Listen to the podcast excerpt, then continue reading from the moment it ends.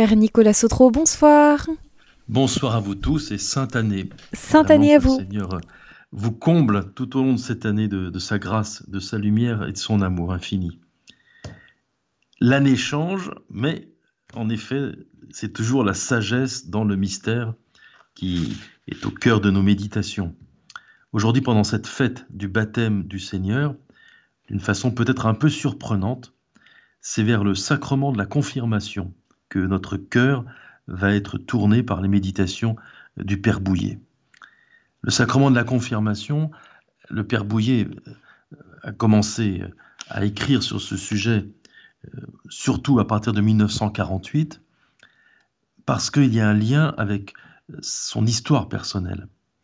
Lorsque il y a la décision de frapper à la porte de l'Église catholique romaine, de demander l'admission à la pleine communion dans l'Église catholique romaine, euh, le croyant protestant qu'il est sait qu'il va demander non pas le sacrement du baptême, puisque son baptême est totalement valide, c'est le vrai baptême euh, du Seigneur Jésus, le vrai sacrement du baptême qu'il a reçu, mais il va demander non seulement la première communion à l'Eucharistie, mais aussi le sacrement de la confirmation.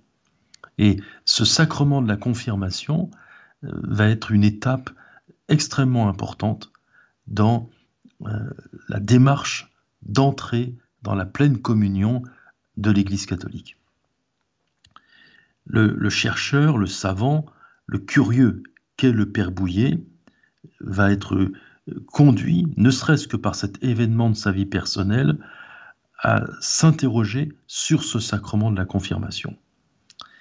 Et cela intervient au moment où un certain nombre de spirituels, nous sommes juste pendant la Seconde Guerre mondiale ou juste après, euh, vont rechercher chez les pères de l'Église, les premiers théologiens de l'Église, vont rechercher comment éclairer le sacrement de la confirmation par l'événement et la fête liturgique du baptême du Seigneur. Ces spirituels vont dire que, bien sûr, le Seigneur Jésus n'a jamais reçu le baptême chrétien, c'est impossible, puisque euh, le baptême est, entre autres, l'union au Seigneur Jésus, la participation sacramentelle et mystérique à sa mort, à sa résurrection. Donc le Seigneur Jésus n'a pas pu recevoir le sacrement du baptême. Mais ce qui ressemble plus au baptême, c'est le mystère de son incarnation. Ce que nous fêtons le 25 mars, le jour où le Verbe prend chair dans le sein de la Vierge Marie. C'est un mystère de naissance, c'est aussi un mystère euh, de consécration de son humanité pour que cette humanité soit prêtre, prophète et roi.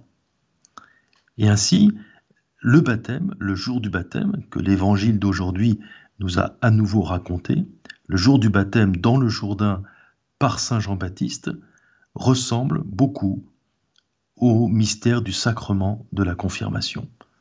Cette, cette descente du Saint-Esprit sur le Seigneur Jésus, cette forme de nouvelle consécration du Seigneur Jésus pour qu'il soit envoyé en mission, pour qu'il il commence euh, sa mission de Messie, sa mission de Rédempteur d'une façon publique. Et voilà comment euh, le sacrement de la confirmation trouve un éclairage fondamental dans la célébration de la fête du baptême du Seigneur. Et comment euh, le don du Saint-Esprit, qui est le sacrement, notre sacrement de la confirmation, le don sacramentel du Saint-Esprit, prend aussi toute sa place dans notre propre vie spirituelle. Ce que le Père Bouillet va, vouloir nous enseigner particulièrement ce soir, c'est que parmi les sept sacrements, il existe un sacrement qui, d'une certaine manière, permet la vie contemplative.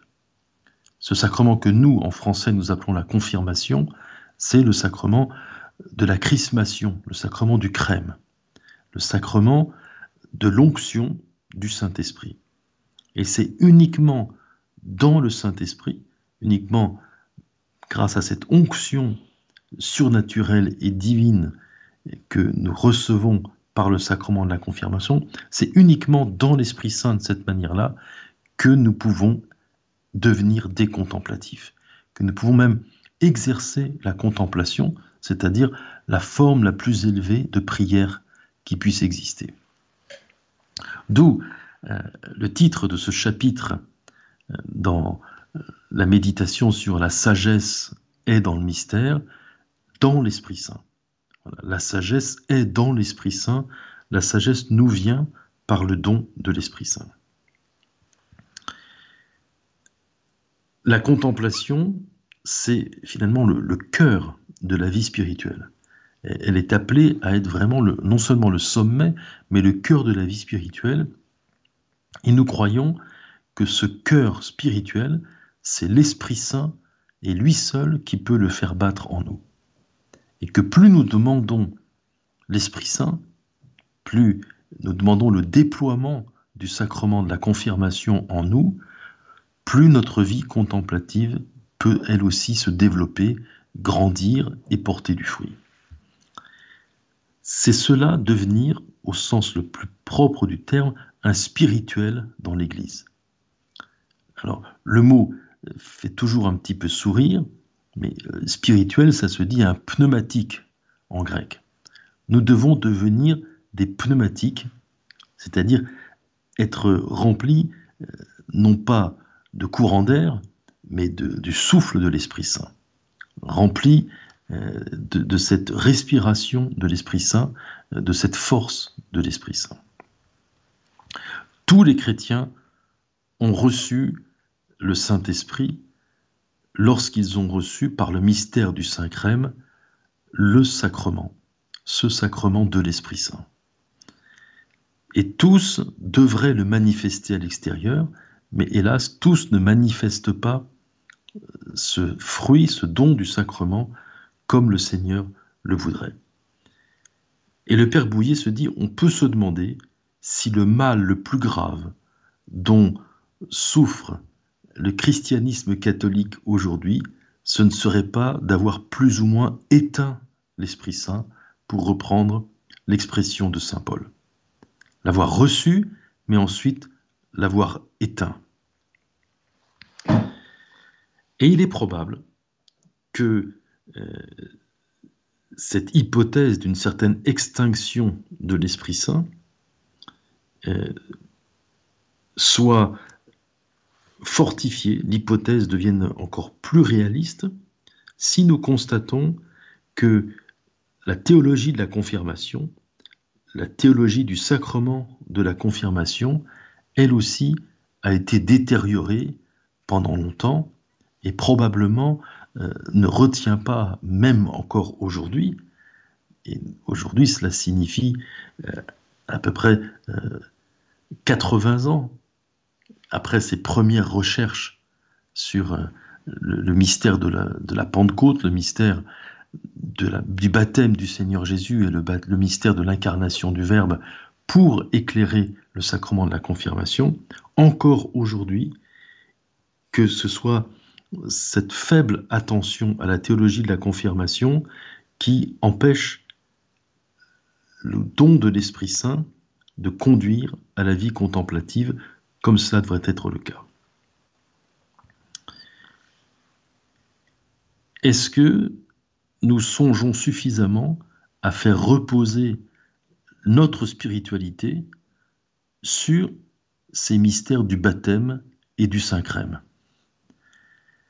Est-ce que nous n'avons pas, nous aussi, cette idée qui est dans un coin de notre esprit, que euh, la grâce du sacrement de la confirmation, c'est de nous fortifier, de faire de nous, peut-être avec cette image, des soldats du Christ, des, militants, des apôtres du Christ, et que, avec cette théologie un peu courte de la confirmation, nous ne voyons pas à quel point le sacrement est ici le grand don de l'Esprit Saint.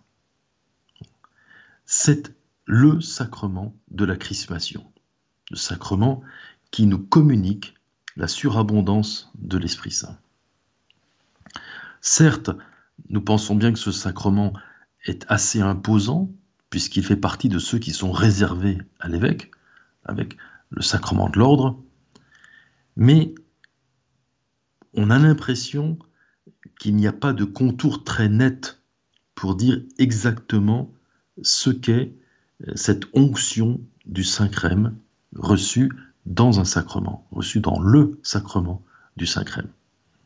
On a l'impression d'une doctrine un peu rétrécie qui fait presque ignorer à quel point l'Esprit Saint est communiqué, tout simplement communiqué, par ce second sacrement de l'initiation chrétienne. Oui, par sa résurrection, le Christ a été fait esprit vivifiant.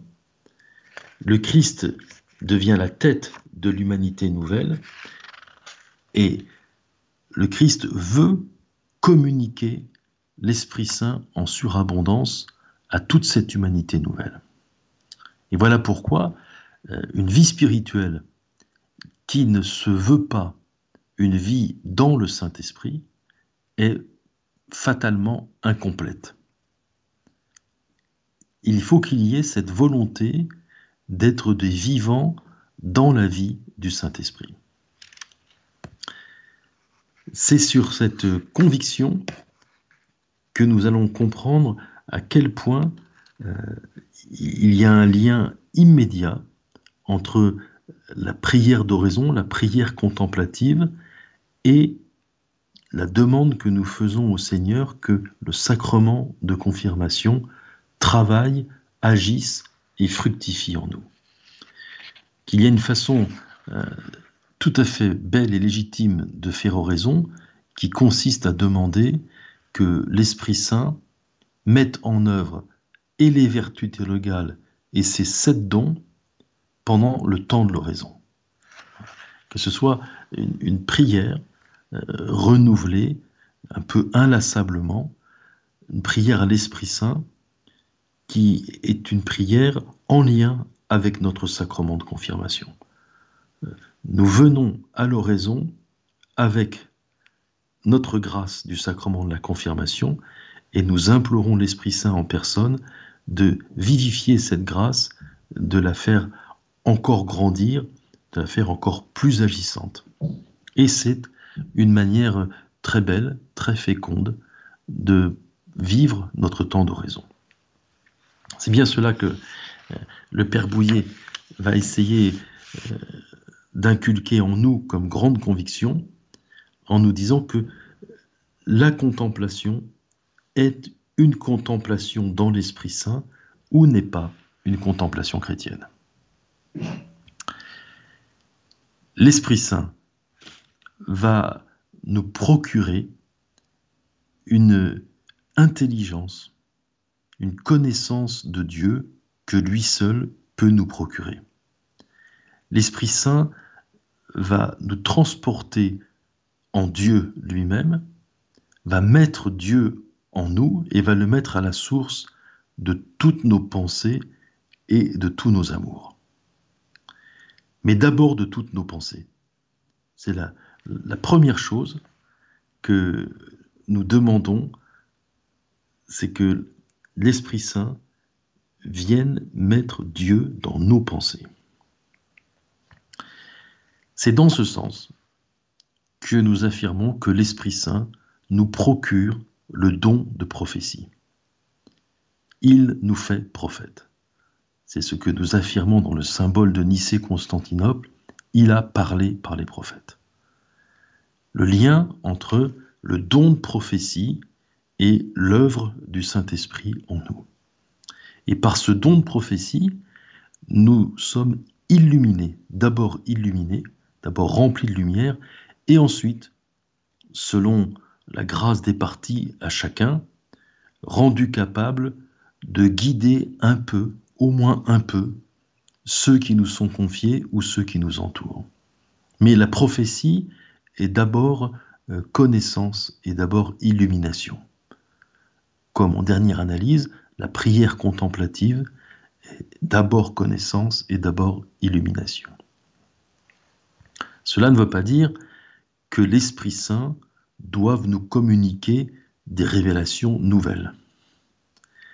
Dans l'Évangile, tout nous a été révélé, tout ce qui pouvait et devait être révélé nous a été révélé dans l'Évangile.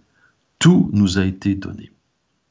C'est euh, une, manière de parler de la révélation qui est exactement celle de Saint Jean de la Croix. Et comme nous l'avons dit déjà plusieurs fois, le Père Bouillet ne se cache pas ici de simplement recopier ce qu'il a trouvé de plus puissant et de plus savoureux dans les écrits de Saint Jean de la Croix.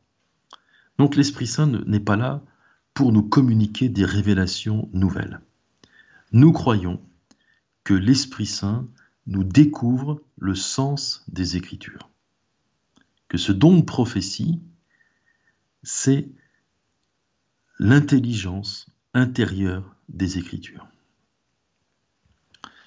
Ce dont nous parle la parole de Dieu, dictée d'une manière miraculeuse sous la conduite de l'Esprit Saint, dictée, c'est une façon de s'exprimer, écrite en coopération avec l'Esprit Saint, euh, pensée en coopération avec l'Esprit Saint, puis mise par écrit avec l'Esprit Saint pour auteur, en même temps qu'il y a un auteur humain, ces écritures, ce dont elles nous parlent, la parole de Dieu, ne peut avoir de sens pour nous si nous n'avons pas en nous l'Esprit Saint qui les a inspirés.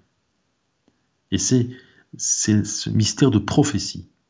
Nous pouvons prétendre, en toute humilité, être vraiment prophètes, prophètes de la nouvelle alliance, grâce à ce don qui nous permet de lire à l'intérieur toute la Bible, de la lire en dedans, de la lire d'une certaine manière du point de vue de Dieu, du point de vue de l'Esprit Saint.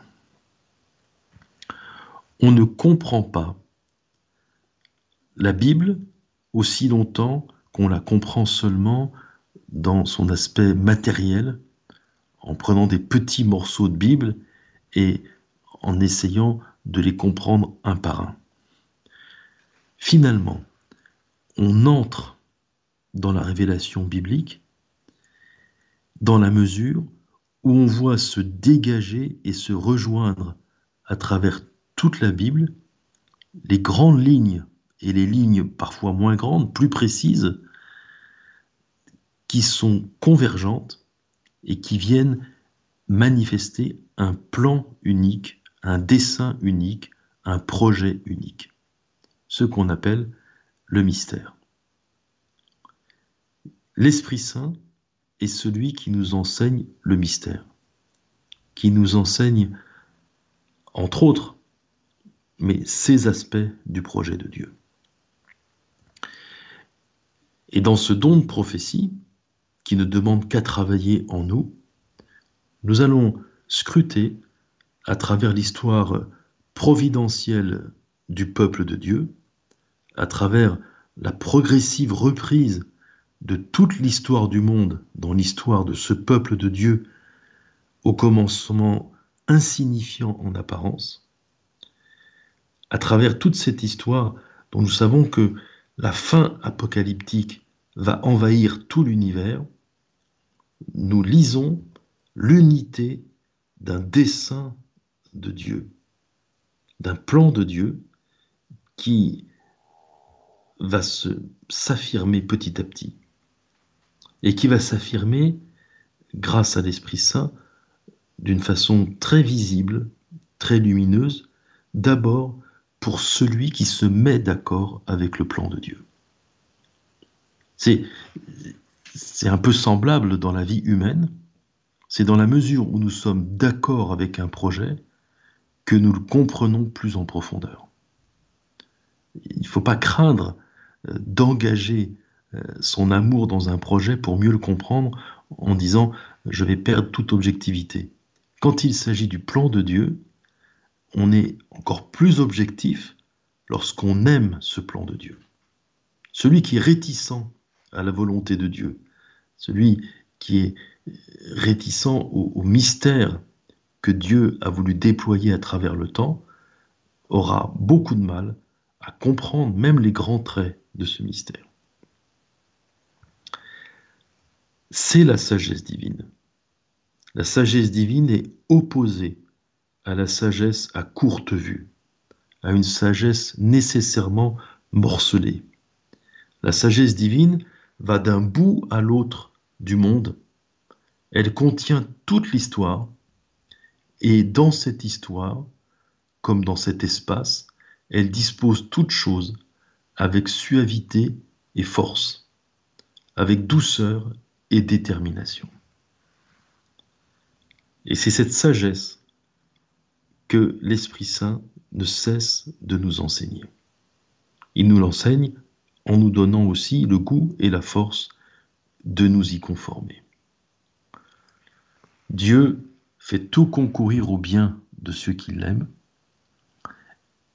Et dans cette perspective-là, Dieu révèle l'unité de son projet, la simplicité presque embarrassante, tellement elle est simple, du projet de Dieu. C'est à Saint Paul que nous devons le choix de ce mot mystère pour nous parler d'un tel projet. Et Saint Paul nous dit qu'il s'agit du mystère de la sagesse. Et ce mystère de la sagesse, c'est le Christ, et Saint Paul nous le dit, c'est la croix du Christ. C'est la croix résurrection du Seigneur Jésus, comme le Père Bouillet nous l'a déjà enseigné, a déjà essayé de, nous convaincre que c'était cela le mystère.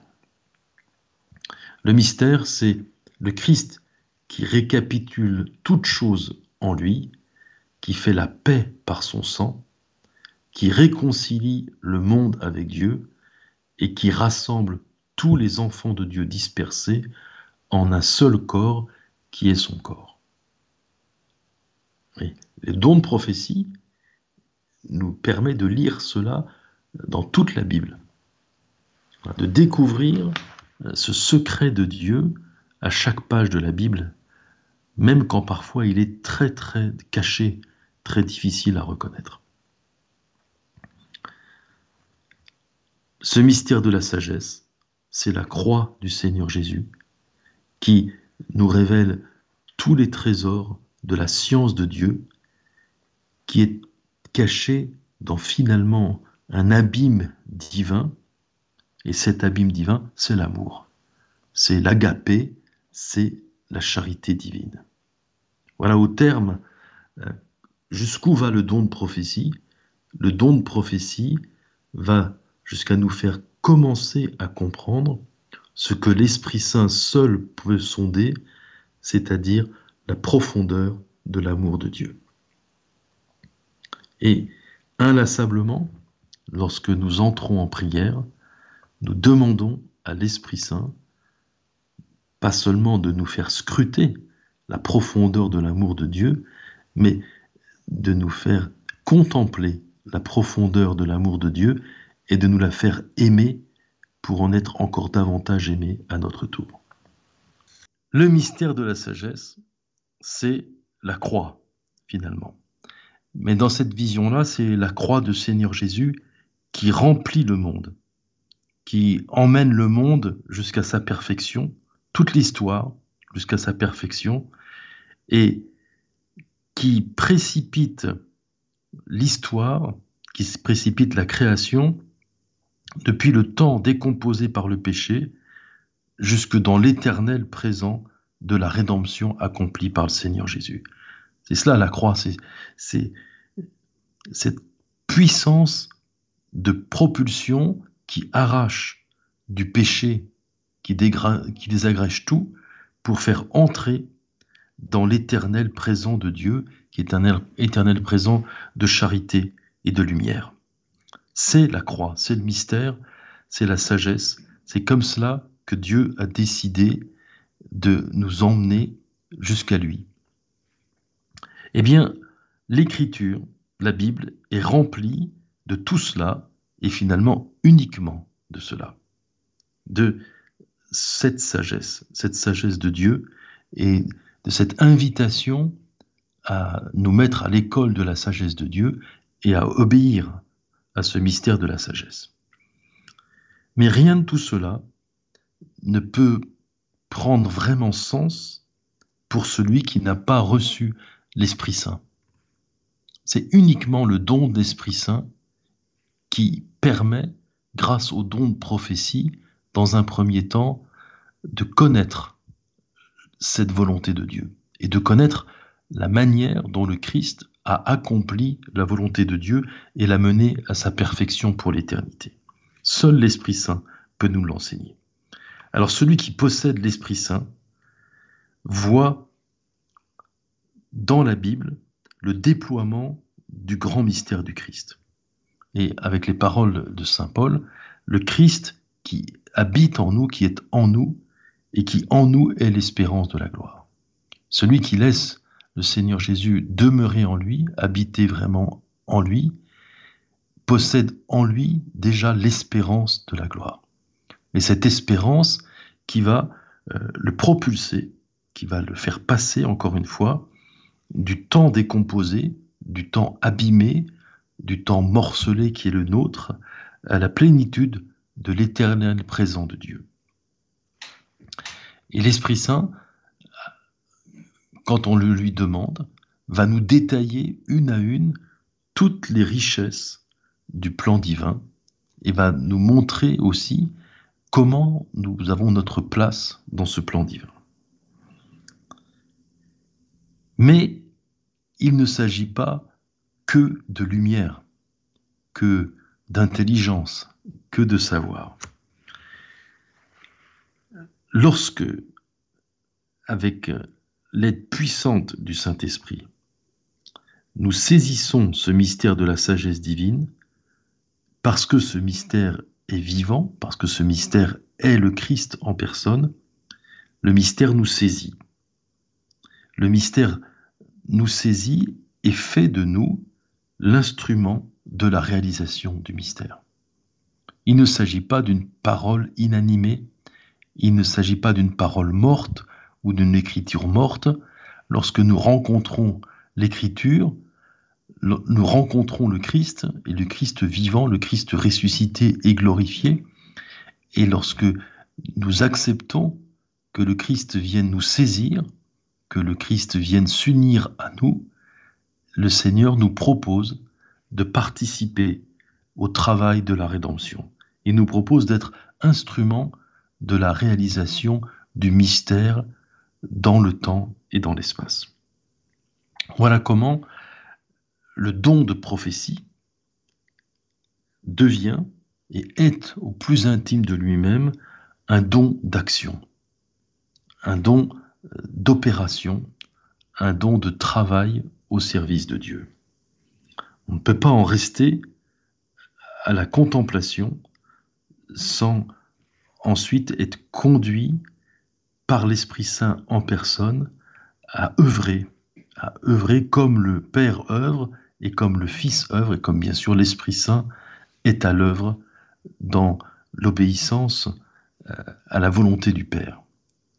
Ces choses-là sont très mystérieuses pour nous, mais il y a une forme euh, d'obéissance euh, de la part du Fils et de l'Esprit Saint qui va devenir une vraie obéissance lorsqu'il y aura les missions divines, lorsque le Seigneur Jésus va être sur cette terre pour accomplir le plan de Dieu, et lorsque, après la Pentecôte, l'Esprit Saint, à son tour, le second paraclet va venir œuvrer, mais il y a mystérieusement euh, dans la Trinité sainte euh, cette relation euh, d'amour qui, pour nous, prend la coloration d'une certaine obéissance, d'une certaine écoute à l'égard du Père éternel.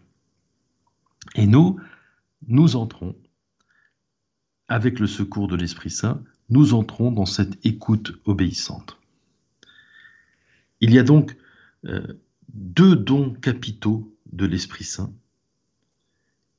La prophétie, qui est donc découverte du projet de Dieu, qui est une entrée dans les pensées secrètes du cœur de Dieu. Mais il n'y a pas que la prophétie, il y a aussi l'action. Il y a l'action qu'on va pouvoir appeler un miracle permanent, puisque c'est une action qui est portée par Dieu. C'est une action qui est au-delà des forces humaines. Cette action qui est le travail de la nouvelle création, un travail par lequel le projet de Dieu, jusque-là caché en Dieu, se réalise dans le monde. Et cette action, encore une fois que nous appelons le miracle, euh, c'est l'amour divin. Le don de l'Esprit Saint n'est pas seulement don de lumière, il est toujours en même temps don de charité, don d'amour. La lumière pour l'intelligence, l'amour pour la volonté. Et ce don de, l'amour travailleur, de l'amour qui opère, de, de l'amour qui transforme, ce don d'amour va déployer petit à petit sa force, alors que euh, le monde était comme figé par le péché, le, feu de l'amour euh, va comme le feu fait fondre euh, ce qui est figé, va rendre fluide le travail, va rendre possible le travail de la charité. Comme devenant spirituel, devenant pneumatique, nous devenons prophètes en étant remplis de la vision de la sagesse divine, nous devenons aussi des travailleurs, des travailleurs de Dieu, parce que le mystère de l'amour, qui est la clé de la sagesse, va se mettre à travailler en nous et par nous. Le sacrement de la confirmation, qui fait de nous des prophètes, fait aussi de nous des travailleurs, des travailleurs de Dieu. L'Esprit Saint va créer en nous des sens spirituels qui font que, au milieu de ce monde, nous voyons ce que Dieu voit et comme Dieu voit. Mais l'Esprit Saint va créer en même temps un cœur spirituel en nous, un cœur surnaturel par lequel l'amour même de Dieu, amour créateur et rédempteur, va envahir le monde pour le recréer. Parce qu'il s'agit bien sûr du travail de l'amour, de l'œuvre de l'amour. Ce, ce que seul l'Esprit Saint peut accomplir. Une recréation par infusion d'amour. Au terme de cette vie, nous serons jugés sur l'amour dit Saint Jean de la Croix, mais cela signifie aussi sur l'amour que nous avons été capables d'infuser dans la création. En tant que modeste et humble instrument de l'Esprit Saint, mais néanmoins serviteurs qui sont vraiment les instruments de Dieu. Oui, par euh, la prière contemplative elle-même, où notre foi se met à voir le grand dessein de Dieu qui se réalise infailliblement, eh bien, par la prière contemplative, l'amour, qui est le propre amour de Dieu, répandu dans nos cœurs par le Saint-Esprit, réalise d'une façon immanquable le projet de Dieu. D'une façon purement intérieure, indépendante de telle ou telle manifestation extérieure, commune ou extraordinaire, celui qui prie de cette manière va réintroduire le commencement de la vie éternelle dans le monde. Pas forcément avec, encore une fois, des extases, des visions, des, révélations privées, mais simplement par cette action de la prière contemplative, euh, l'amour divin passe du cœur de Dieu dans notre cœur et parce que telle est la volonté de Dieu, de notre cœur, cet amour peut entrer dans le monde. C'est un petit peu ce qui se passe avec l'Eucharistie, avec la communion eucharistique. Même si nous manquons de ferveur, même si nous manquons de foi, à partir du moment où l'Eucharistie consacrée sur l'autel a été communiée, l'amour de Dieu est passé de l'être de Dieu, de l'intérieur de Dieu, dans la création, grâce à notre communion. nous espérons que notre communion va nous transformer, nous aussi, mais si par malheur ce n'était pas le cas, au moins il y aurait eu ce service de l'amour qui, fait que l'amour a pu entrer dans la création par notre célébration de l'Eucharistie et par notre communion à l'Eucharistie. Eh bien, on est euh, dans ce même processus sacré et divin avec la prière profonde, avec la prière dans l'Esprit Saint, qui est ce moment où la charité, accueillie, adorée, un peu comprise, la charité va passer dans le monde. Même si nous n'avons pas d'occupation sainte, d'occupation apostolique, évangélisatrice, eh bien, en étant à ce moment-là tout entier à Dieu, nous savons que nous apportons un très grand soutien à l'œuvre de Dieu, en assurant euh, cette présence d'une source de vie de Dieu au sein du monde. Cela peut sembler euh, très petit, très faible comme activité euh, au cœur de l'Église, mais il nous a été révélé par le Seigneur Jésus que c'est l'activité suprême. Le sommet, le centre de l'enseignement de Saint Paul, c'est que l'Esprit sonde tout, y compris les profondeurs de Dieu et que l'Esprit Saint, en sondant les profondeurs de Dieu, va nous apprendre ce qu'est la vraie efficacité de Dieu, ce qu'est la vraie présence agissante de Dieu dans le monde. Et qu'il faut bien tout le travail de l'Esprit Saint pour nous faire comprendre la valeur d'une telle activité et ensuite nous rendre capables de cette activité suprême qui, consiste à laisser l'amour infini venir jusqu'à tous ceux qui ont été créés par Dieu pour cet amour infini. Rendons grâce, si vous le voulez bien, pour notre propre sacrement de confirmation et osons promettre un peu au Seigneur d'en user davantage. Chers auditeurs et auditrices de Radio Maria, nous étions dans l'émission Mystère et Sagesse avec le Père Nicolas Sotro. Si vous souhaitez réécouter cette émission, n'hésitez pas à le faire sur notre site en podcast sur le www.radiomaria.fr.